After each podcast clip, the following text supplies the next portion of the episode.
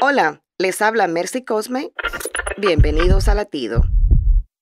Un crítico de obras de arte con serios problemas de miopía visitó una galería con su esposa. Como olvidó sus lentes y sin poder ver con claridad, se acercó a lo que pensó era un relato de cuerpo entero y lo criticó despectivamente diciendo que era ordinario y andrajoso. Rápidamente su esposa lo apartó y en voz baja le dijo, Querido, estás frente a un espejo.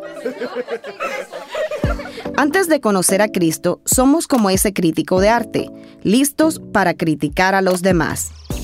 Mateo 7:3 nos dice, ¿Y por qué miras la paja que está en el ojo de tu hermano y no echas a ver la viga que está en tu propio ojo?